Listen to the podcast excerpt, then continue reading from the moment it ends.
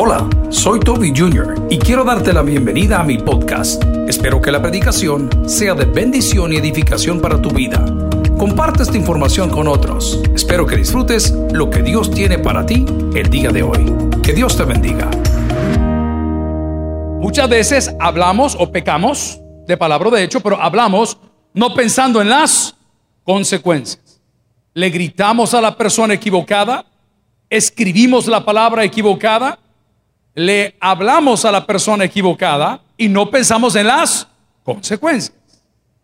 Entonces vamos a tomar esos dichos americanos que dice, no escriba cheques que su cuerpo no pueden pagar. Otro que dice, no muerda más de lo que pueda masticar. Porque lo que puede ser de bendición puede llegar a ser de maldición. Si alguien recibe esto, dígame un fuerte amén. En el capítulo 2 de Génesis, si me acompaña por favor en la Biblia, el primer libro de la Biblia, no importando qué versión de la Biblia tiene, la palabra del Señor en su versículo 15 dice, tomó pues Jehová Dios al hombre y lo puso en el huerto de Edén para que lo labrara y lo guardase, versículo 16. Y mandó Jehová Dios al hombre diciendo, de todo árbol del fruto podrás comer, mas del árbol de la ciencia y de bien del mal no comerás. Punto y coma, consecuencia, porque el día que de él comieres ciertamente Ciertamente, oremos al Señor. Padre, enséñanos a cómo pelear la buena batalla, a cómo ganarle la batalla al error, al pecado, a cómo no caer en tentación, a cómo resistir esas debilidades. Sin la ayuda de tu Espíritu Santo esto será imposible. Inspira y limpia mis labios para alimentar a tus ovejas. Te lo suplico en el nombre del Padre, del Hijo y del Espíritu Santo. Y la iglesia dice, amén. Puede sentarse amigos y hermanos. Mucho se ha dicho y mucho se ha hablado referente al árbol del bien y el mal. Y la gente dice, la gente sarcástica más que todo, aquella persona que, que no tiene una comunión con Dios o que tiene aberración o tiene odio para con la fe cristiana evangélica, y aquellos que se llaman a sí mismos ateos, que la Biblia dice que no hay ateos, solo hay necios. Ellos dicen, ¿vas a creer que por comerse la fruta Dios los va a castigar de esa manera. Y tratan de ridiculizar la historia de la Biblia y dicen, es un Dios tan sádico, es un Dios tan fuerte, y lo califican de una manera bien despectiva. Hermanos, el problema no fue la fruta. El problema fue la desobediencia. ¿Lo puede decir conmigo? El problema no fue la fruta. El problema fue la desobediencia al desobedecer, ellos pecaron de diferentes maneras. La primera de ellos, Dios les dijo lo que era bueno y lo que era mal. ¿Quién se los dijo? Dios. Y dijo, hey, todo el árbol del huerto está bien, pero tomó uno, uno, y le dijo, mire, este que tengo yo aquí, si lo puedo separar, este que tengo yo aquí, este no lo vayan a tocar. Todo el resto no pica, todo el resto no inflama, todo el resto no da alergia, pero de este que yo ando por aquí, este no lo vayan a tocar. Miren, pueden comer rábanos, pueden comer puerros, pueden sacar unas sandillitas por ahí. ¿A cuánto les gusta el mango verde? Lo pueden comer también. Y pueden comer melones y pueden comer cebolla, pero de este que ando aquí, de este no vayan a comer. Porque el día que coman de este árbol, entonces van a tener un problema. Sus ojos van a ser abiertos. Entonces me imagino yo que el hombre, ¿verdad? Estoy hablando porque no estaba ahí. Le he dicho, Señor, pero ¿y por qué razón no podemos comer de este árbol? Porque el día que comas de este árbol, vas a conocer algo que no conoces. ¿Cómo se llama? Sufrimiento. Vas a conocer algo que no conoces. ¿Cómo se llama? Dolor. Vas a conocer algo que no conoces. ¿Cómo se llama? Trabajo. Vas a conocer algo que no conoces. ¿Cómo se llama? Soledad. Vas a conocer algo que no conoces. ¿Cómo se llama? Traición. Entonces, por favor, hijo, le dijo, come de todos, pero de ese no lo vayas a comer. Entonces el pecado no fue que lo comieron. El pecado fue que cuando tomaron el fruto, ellos decidieron que era bueno y que era malo. Ese es el pecado. El pecado es que Dios te está diciendo que no lo hagas porque te va a ir mal. Y el pecado es creer que tú estás por encima de Dios porque te crees un profesional, o porque eres una persona importante, o porque ya eres padre de familia, o porque ya tienes 30 años, o porque ya eres un personaje reconocido a nivel mundial. Y tú crees que estás por encima de Dios porque tienes plata, gastas en drogas, gastas en mujeres, gastas en cosas que no traen provecho. Pero como tú estás por encima de Dios, entonces dice la palabra, la paga del pecado es muerte. Y la muerte comienza por la muerte espiritual. Te vuelves una persona insensata, te vuelves una persona insensible. Yo no entiendo cómo los criminales pueden asesinar a sangre fría porque son insensatos y porque son insensibles. Yo no entiendo cómo un hombre le puede levantar la mano a su mujer y golpearla y solo puede decir porque es insensato y porque es insensible. No entiendo cómo una mujer con todo el amor creada según la imagen de Dios puede arrancarse un ser vivo de su vientre y botarlo a la basura y decir que es su cuerpo y es su templo. Usted es una asesina. ¿Y sabe por qué lo hizo? Porque es insensata y porque es insensible. No, que solo es una ser, no, no, eso es un bebé.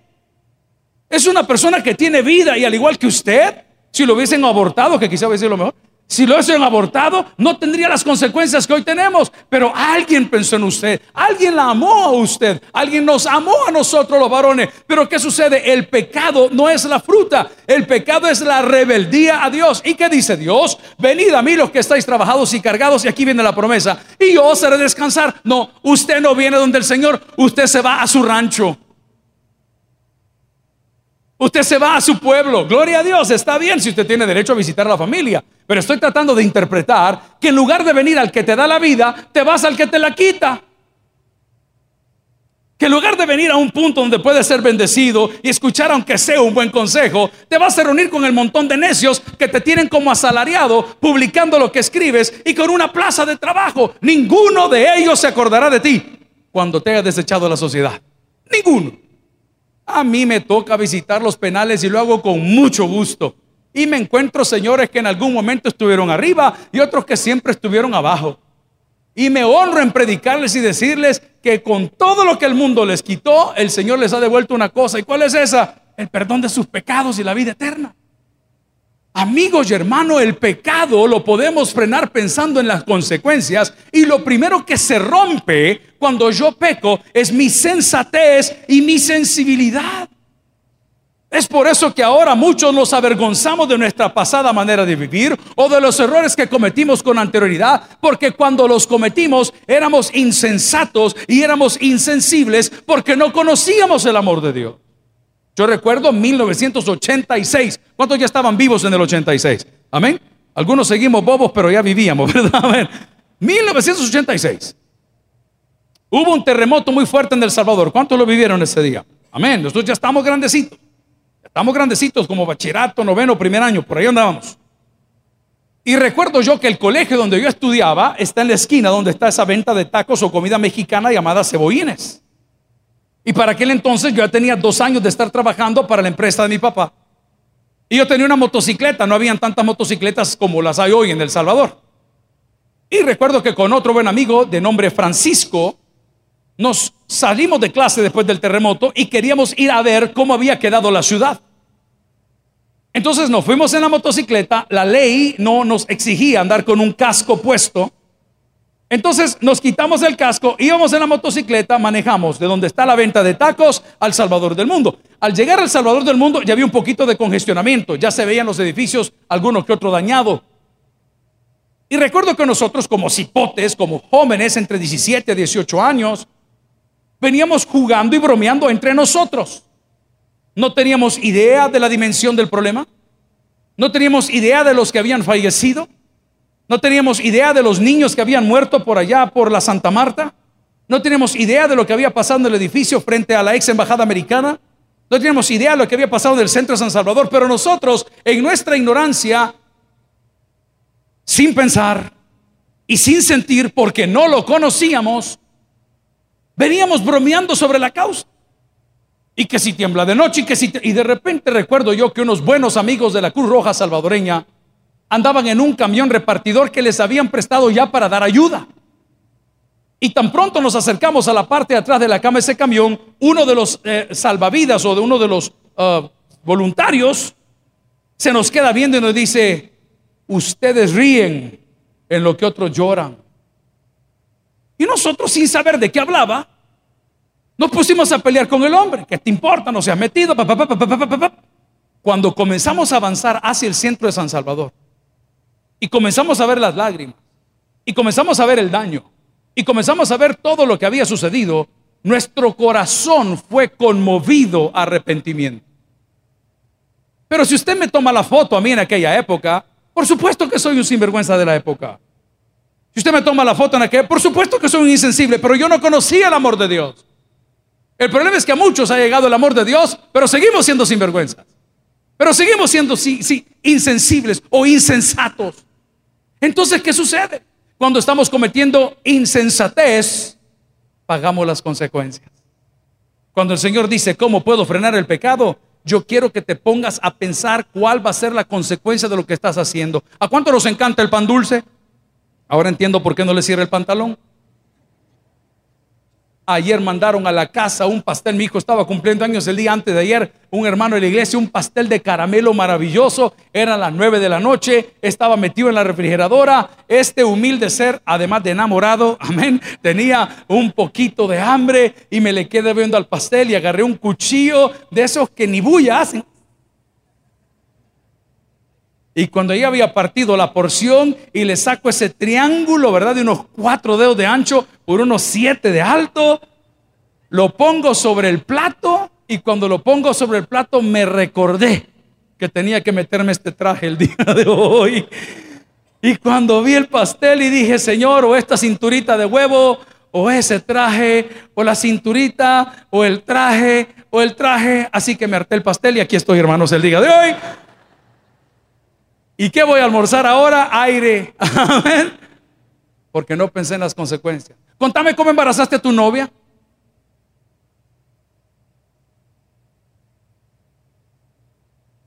No pensaste en las consecuencias.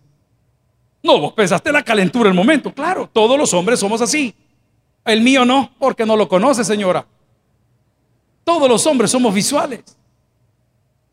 ¿Y por qué cometemos pecado? Porque somos insensatos y porque somos insensibles. ¿Por qué las personas se comportan tan confrontativamente? Porque somos insensatos o porque somos insensibles. Y luego culpamos a todo mundo porque somos superhéroes a distancia, pero cara a cara son otra cosa. Ya de frente son otra cosa. Ya cuando estamos hablando ya es otra cosa. Yo al doctor no voy. Vos sabés que yo los doctores los detesto. Pero cuando te estás muriendo, doctor, ¿cree que puede venir? ¿Cuántos entendieron lo que les estoy diciendo? ¿Verdad que no lo detestas?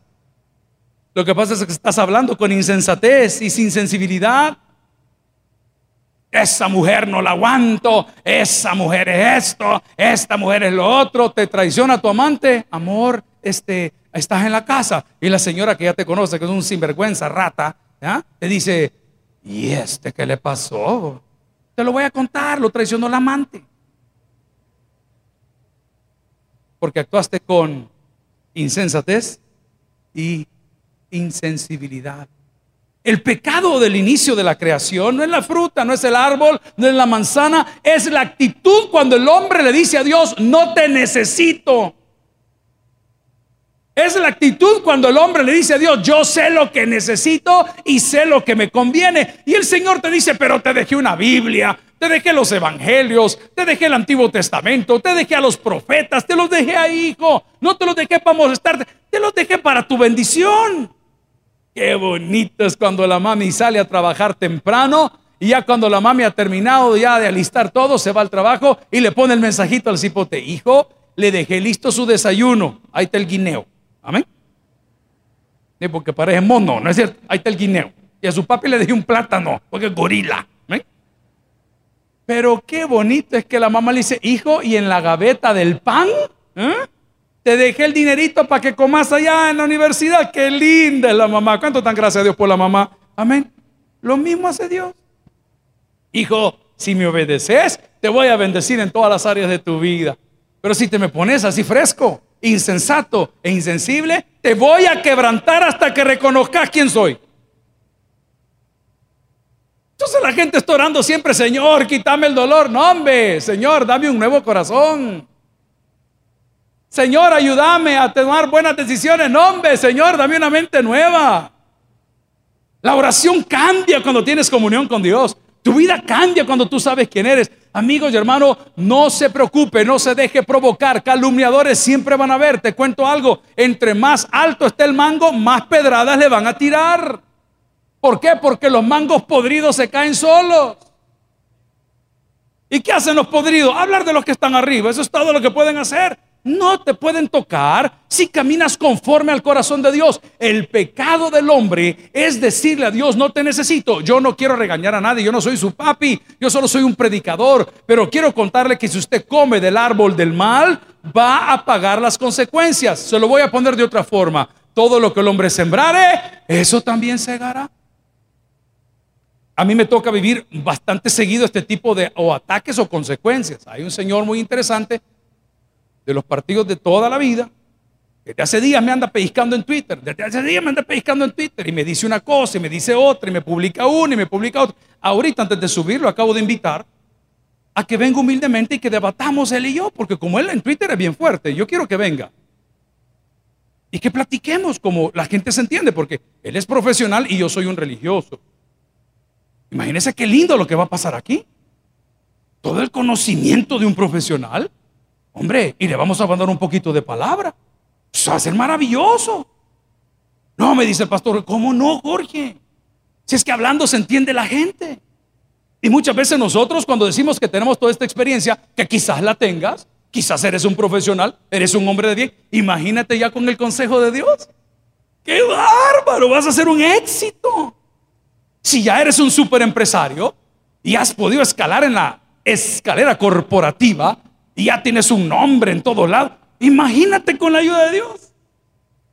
Y si ya eres una mujer bonita, que Dios te bendijo con una figura maravillosa, y de repente dice, mira, soy tan bonita que yo los domingos no voy al culto, sino que voy a la playa. Imagínate vinieras al culto, ¿cómo te va a ir? Y si eres un hombre fortachón y eres así muy hábil para los deportes y, estás haciendo lo tuyo, lo propio y estás luchando, yo sigo luchando, imagínate con la ayuda de Dios. Es por eso que el pecado más grande que la Biblia cataloga es el decir que Dios no existe. Por eso la Biblia no les llama ateos, les llama necios. Dice el necio en su corazón, no hay Dios. Entonces, ¿qué hace él? Él decide lo bueno y lo malo. él decide lo bueno y lo malo. Para eso está la ley de Dios, hermano.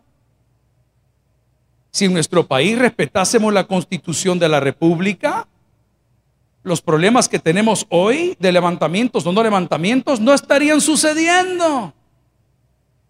Pero como no la quieren respetar, sino que la quieren interpretar, entonces nos complica la vida a todos. Dos más dos, cuatro. Cuatro y dos, seis y dos, y ocho. Vaya, altere eso. Vamos a discutir si 2 y 2 son 4. ¿Qué opinan ustedes, hermanos? No, quizás un 4.3, no, 398.7. La paga del pecado es muerte. Por eso yo predico siempre que la palabra del Señor, la Biblia, no nos fue dada para interpretarla, sino para obedecerla. A mí me cuesta hacerlo, lo sé. ¿Y por qué me cuesta? Porque yo creo que sé lo que es bueno y es malo. Me doy ciertos permisos, me doy ciertos privilegios y de repente veo que mi vida se ha complicado. ¿Por qué? Porque me aparté del consejo de Dios. Amigos y hermanos, si alguien sabe aconsejar, es Dios. Espérame, ya se le va a quitar la gana de aplaudir. ¿Sabes cómo aconseja Dios? Con las consecuencias. Ahora apláudale al Señor. es diferente, ¿verdad? No, si Dios aconseja con las consecuencias. Hermano, cuando estaba mucho más joven he sido rebelde en todas las áreas y ahora pues me arrepiento de muchas cosas. Yo recuerdo que me gustaban las cosas picantes. ¿A cuánto le gusta el picante acá? Amén.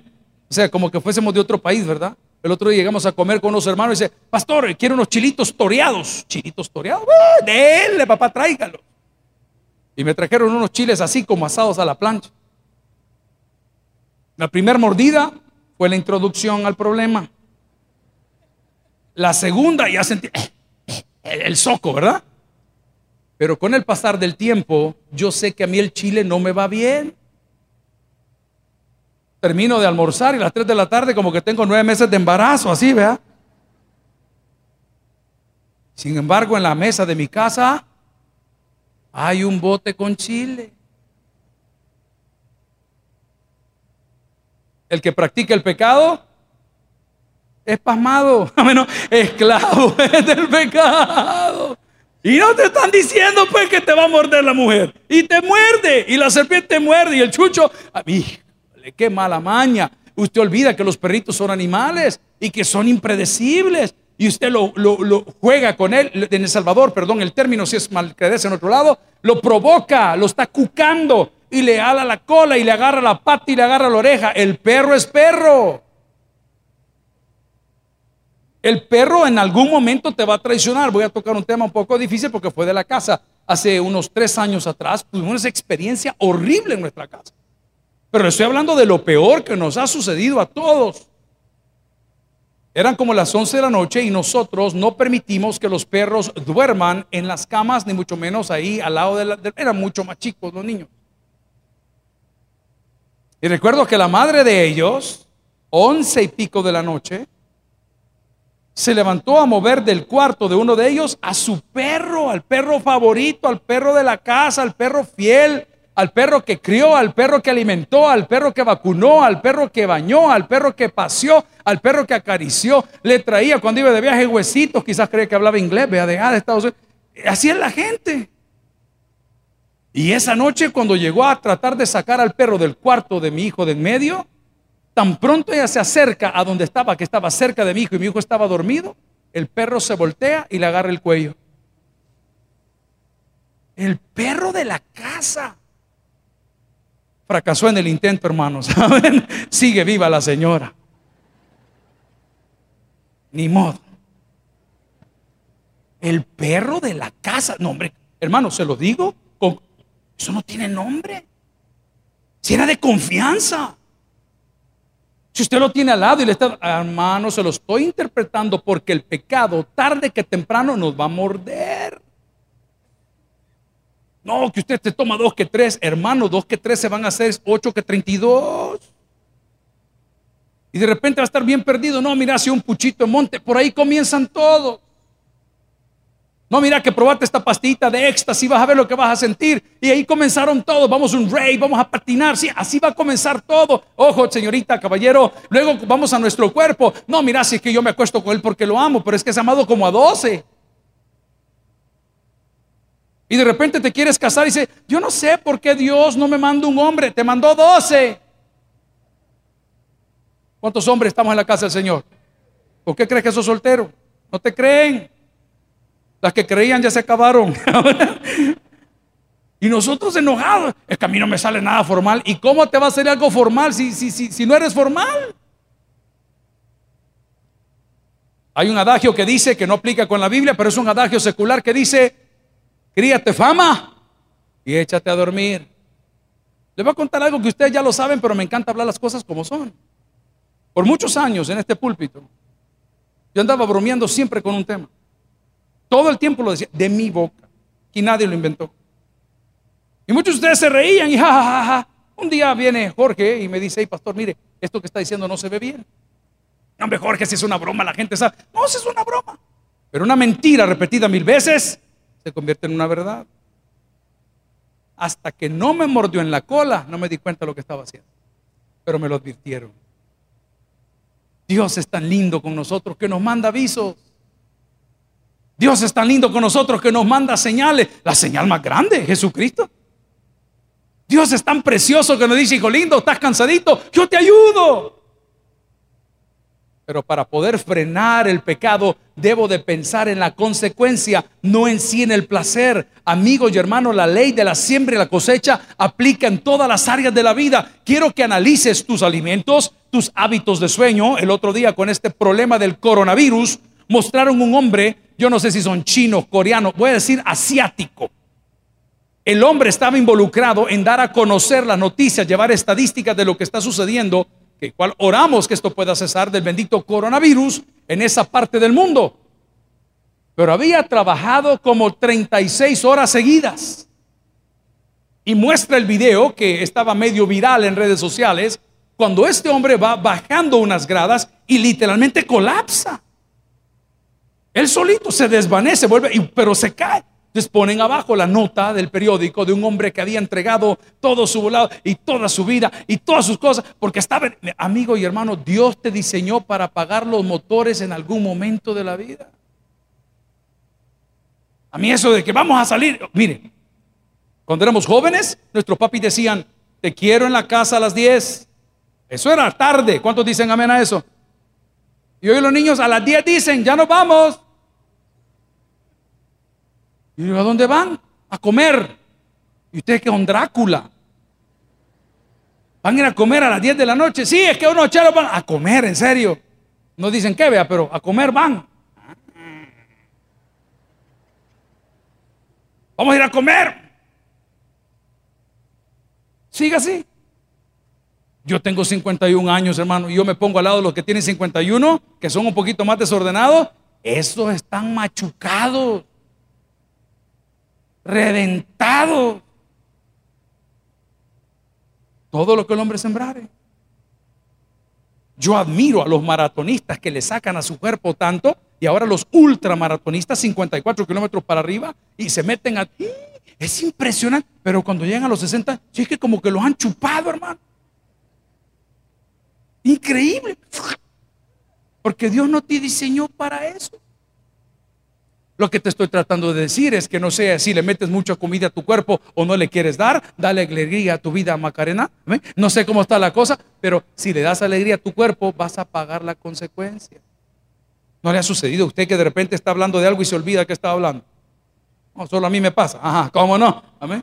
El otro día amaneció, ¿y dónde estamos? Amén. ¿Y qué le dijeron? En el seguro, bruto. Te atropelló un bus. Ah, es así. Amigo y hermano, el pecado se frena pensando en las consecuencias. Tómelo a su bolsillo hoy. Tal vez ahorita no lo necesita. Pero vendrá un momento donde vas a ver el carro que querías, la joya que querías, el viaje que querías. Y te lo digo porque lo he visto de cerca. Aunque no se llame prostitución, estás en esa casa por el dinero. Oficialmente no califica, pero si hablamos espiritualmente, prostitución. Ahí me mandaron un meme bien chistoso el día de hoy. Estaba una cipota muy hermosa, así dice, gracias al Señor he salido adelante, decía. Y al lado estaba la foto del Señor. Ah. Ahí estaba el Señor al lado. ¿Cuánto entienden lo que estoy hablando? Es prostitución. Tu cuerpo por dinero. Tengo una pregunta. ¿Y qué se siente? O todos tus amigos están viendo Kimba, Heidi, Ultraman, otro volado, y tú estás oyendo música de José José, hija linda. Porque el Señor que te ayuda, que no es el del cielo, te tiene rentada la pieza. ¿Qué se siente? Duele. Duele hablarlo, duele reconocerlo. Nuestro propósito no es señalarte, es mostrarte una salida. Que cuando diga, bueno Señor, ¿qué hago? ¿Voy a dejar aquí mi juventud? ¿Voy a dejar aquí mis mejores días? ¿O voy a tomar una decisión que sé que me vas a respaldar? Diga conmigo, Dios respalda lo bueno. Créame. Si nos equivocamos, pidamos perdón.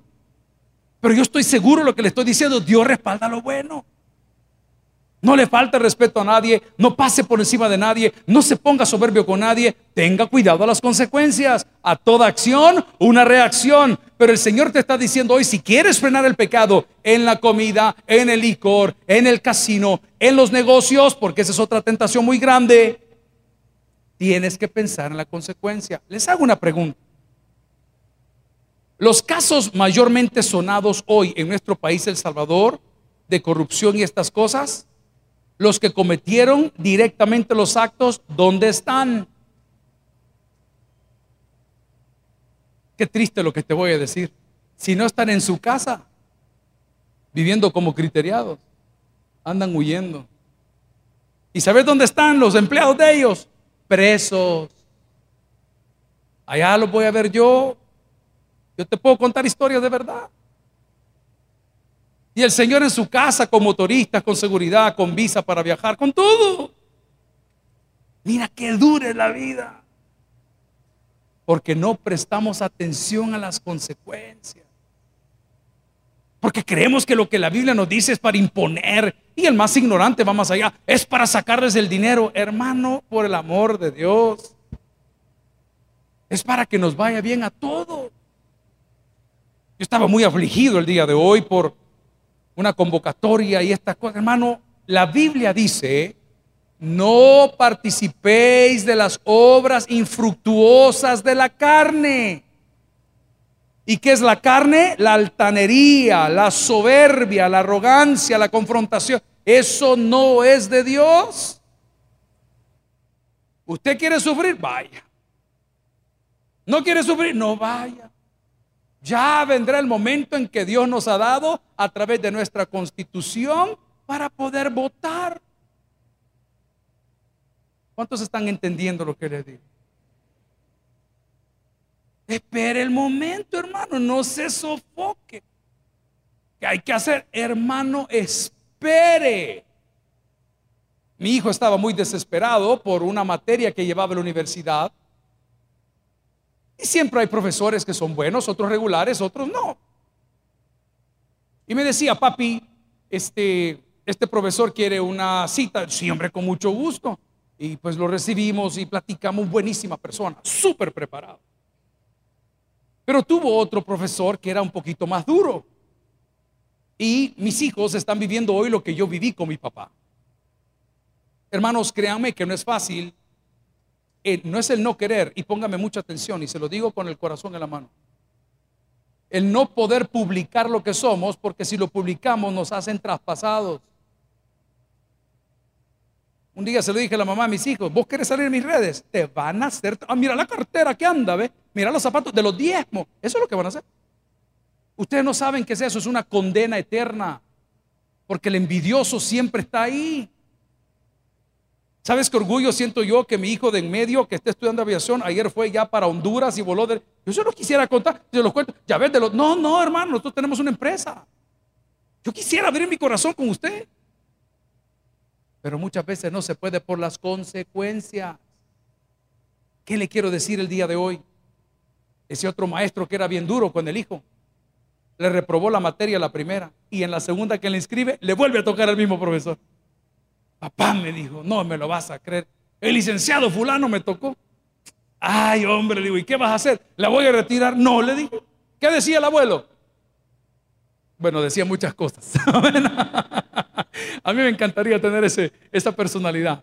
Decía muchas cosas. Un día, abro paréntesis, me recuerdo dónde me quedé. Estamos por entrar como, híjole, el tiempo se acaba. ¿Me van a regalar dos minutos? Sí. ¿Me regalan dos minutos? ¿Dos minutos? Sí. No, quiero ver la mayoría simple. Metan al ejército. A ver.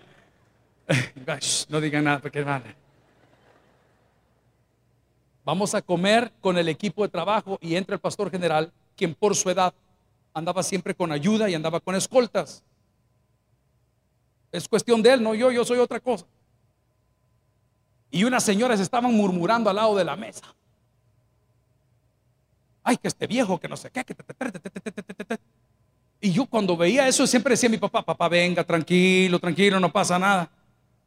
Y de repente ve aquel hombre, él caminaba así, como lo voy a hacer ahorita.